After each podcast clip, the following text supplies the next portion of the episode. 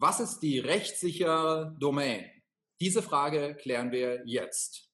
Moin, mein Name ist Daniel Gremm. Ich bin Online-Marketing-Trainer und habe heute IT-Rechtsanwalt Michael Rohrlich zu Gast. Wir beide gemeinsam bieten den SEO-SEA-Manager an der IHK in Düsseldorf an. Herr Rohrlich, was ist die rechtssichere Domain? Ja, das ist eine gute Frage. Die kommt auch natürlich so oder in ähnlicher Form von den Mandanten sehr häufig. Ähm, die perfekte rechtssichere Domain gibt es nicht genauso. Ähm, oder gibt es selten, sagen wir mal so, genauso wie es ähm, gerade im juristischen Bereich eben selten die eine 100% rechtssichere Garantie und den goldenen Weg gibt, ähm, Dazu sind viele Sachverhalte einfach zu verschieden. Und man kennt, glaube ich, den Spruch, ähm, drei Juristen, vier Meinungen.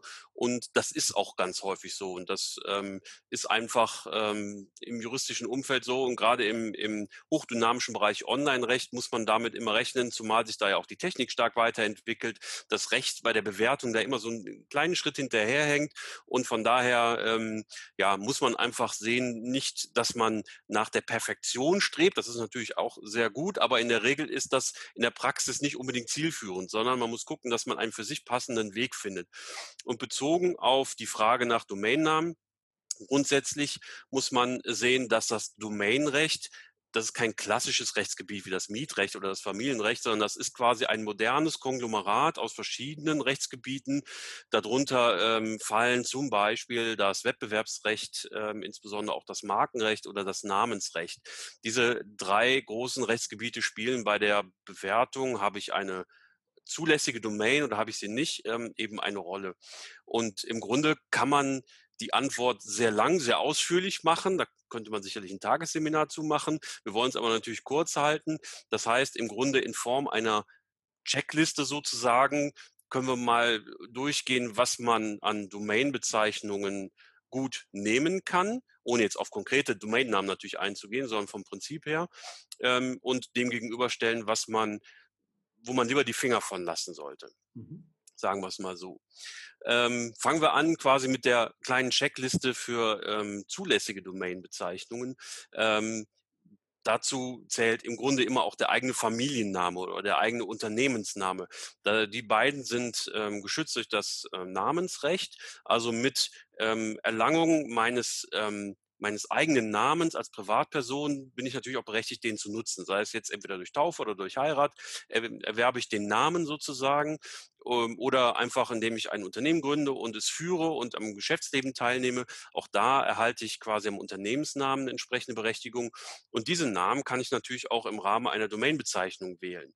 Klar, genauso äh, jeden, etwaige Fantasiebegriffe oder Gattungsbegriffe, also solche ähm, Dinge, die im Duden zu finden sind, zum Beispiel die Begriffe des allgemeinen Sprachgebrauchs, auch die kann ich alle grundsätzlich als Domainbezeichnung wählen. Jetzt muss ich so ein kleines Sternchen machen, quasi das Kleingedruckte, da steht dann drin, ja, diese Dinge darf ich wählen, sofern das alles nicht gegen Rechte Dritter oder gegen das Wettbewerbsrecht verstößt oder unsittlich oder äh, quasi gegen die guten Sitten verstößt. Ähm, sprich also, wenn ich ähm, einen Fantasiebegriff nehme, der aber zufällig als Marke eingetragen ist für einen anderen, dann habe ich da natürlich schlechte Karten, weil das Recht des Markeninhabers hier wahrscheinlich ähm, den Vorrang eingeräumt bekommen an dieser Domain. Ähm, genauso darf natürlich auch mein Domainname nicht beleidigend sein oder gegen, gegen Strafrecht oder sowas verstoßen. Aber ansonsten eigener Familienname, eigene Unternehmensbezeichnung, Gattungs- und Fantasiebegriffe. Das sind so die grundsätzlich zulässigen Domainnamen. Demgegenüber steht sozusagen die nächste Checkliste. Was gibt es denn für Domainbezeichnungen, die ich lieber nicht wählen sollte? Dazu gehören ganz klar so offensichtlich äh, geschützte Namen von existierenden Firmen oder auch von gerade von prominenten Personen. Die sind häufig sowieso schon vergeben, aber selbst wenn das nicht der Fall ist, sollte man mal überlegen, ob es gut ist, äh, was weiß ich, angelamerkel.de sich registrieren lassen zu wollen, wenn man nicht gerade Angela Merkel heißt.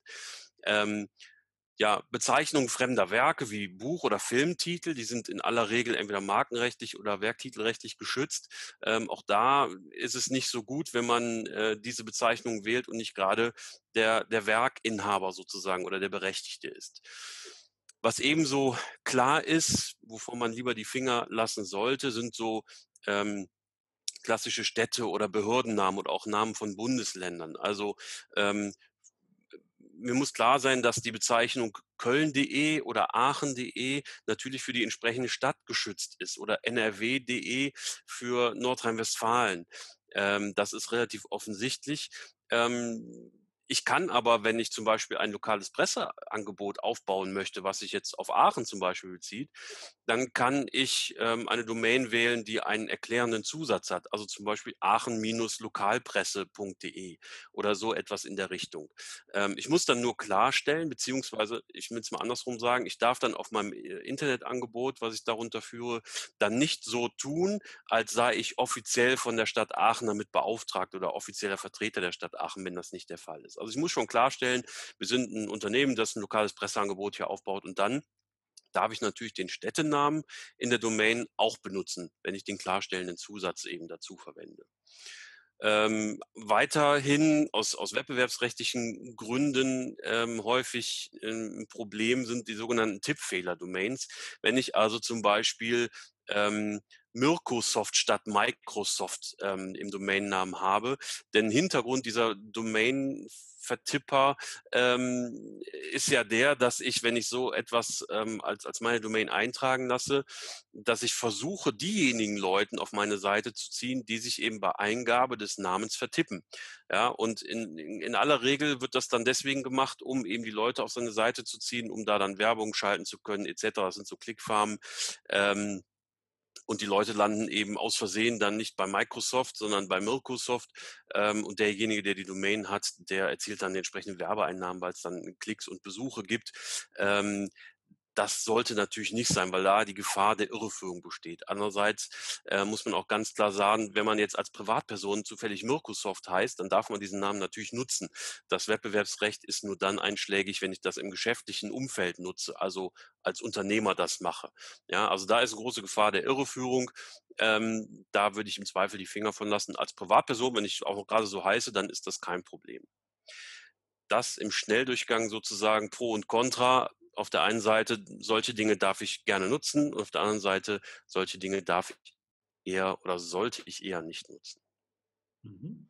Jetzt könnte ich mir vorstellen, dass der eine oder andere zum Thema Domain auch eine Nachfrage stellen könnte. Die könnte jetzt zum Beispiel lauten, ähm, was passiert, wenn ich mir jetzt etwas ausdenke, also einen Fantasienamen, wie Sie es eben gerade gesagt haben, und äh, damit etwas aufbaue. Und irgendwann kommt ein Unternehmen und will mir vielleicht, weil sie ja, es hat schützen lassen bei der DPMA, äh, mir die Domain wegnehmen. Jetzt habe ich mal gehört, es gibt auch sowas wie ein Gewohnheitsrecht. Die Frage ist, ist das überhaupt rechtlich valide?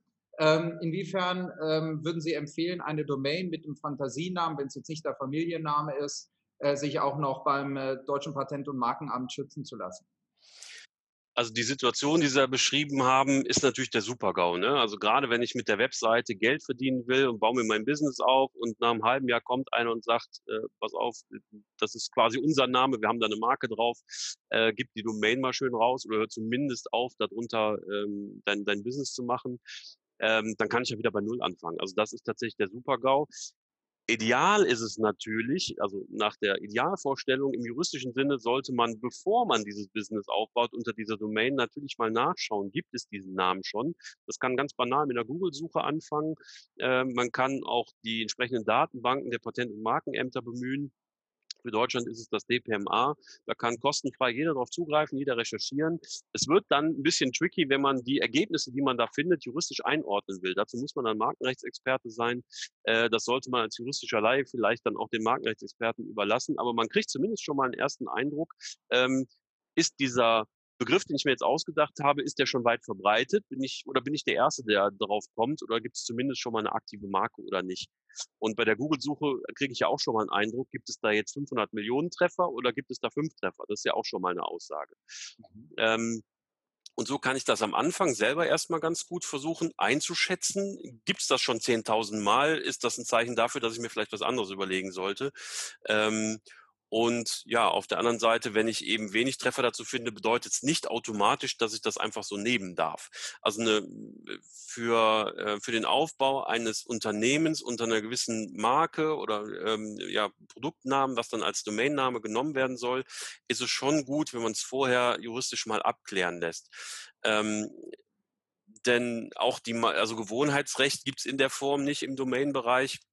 Da wird ganz klar geguckt, wer hat denn äh, die bessere Rechtsposition sozusagen. Und wenn dann ein Markeninhaber kommt, der, hat, der sich hat eine Marke eintragen lassen, dann ist das eine sehr starke Rechtsposition.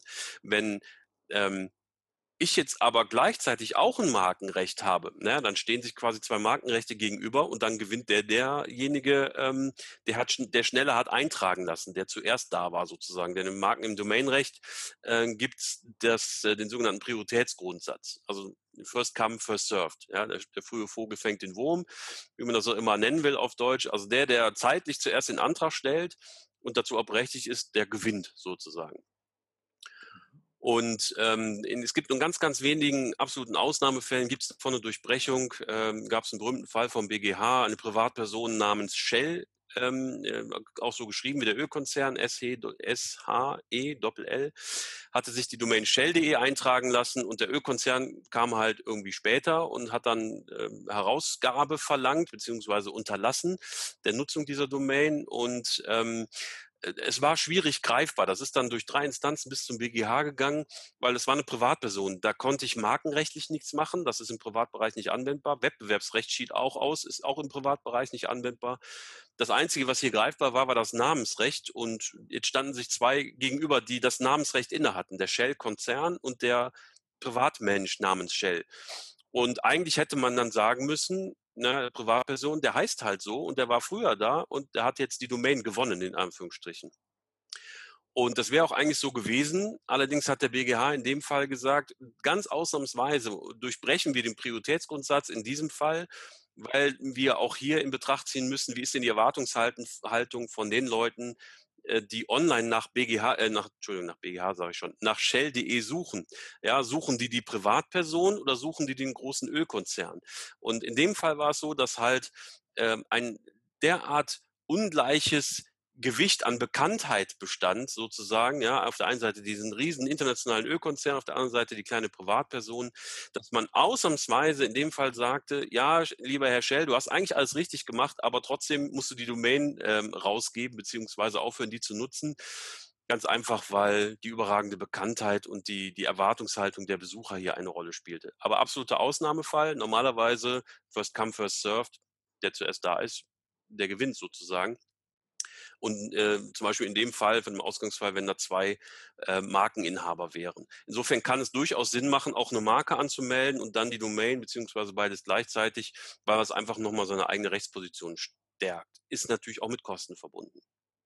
Prima. Vielen Dank, Herr Rollig, für die spannenden Antworten.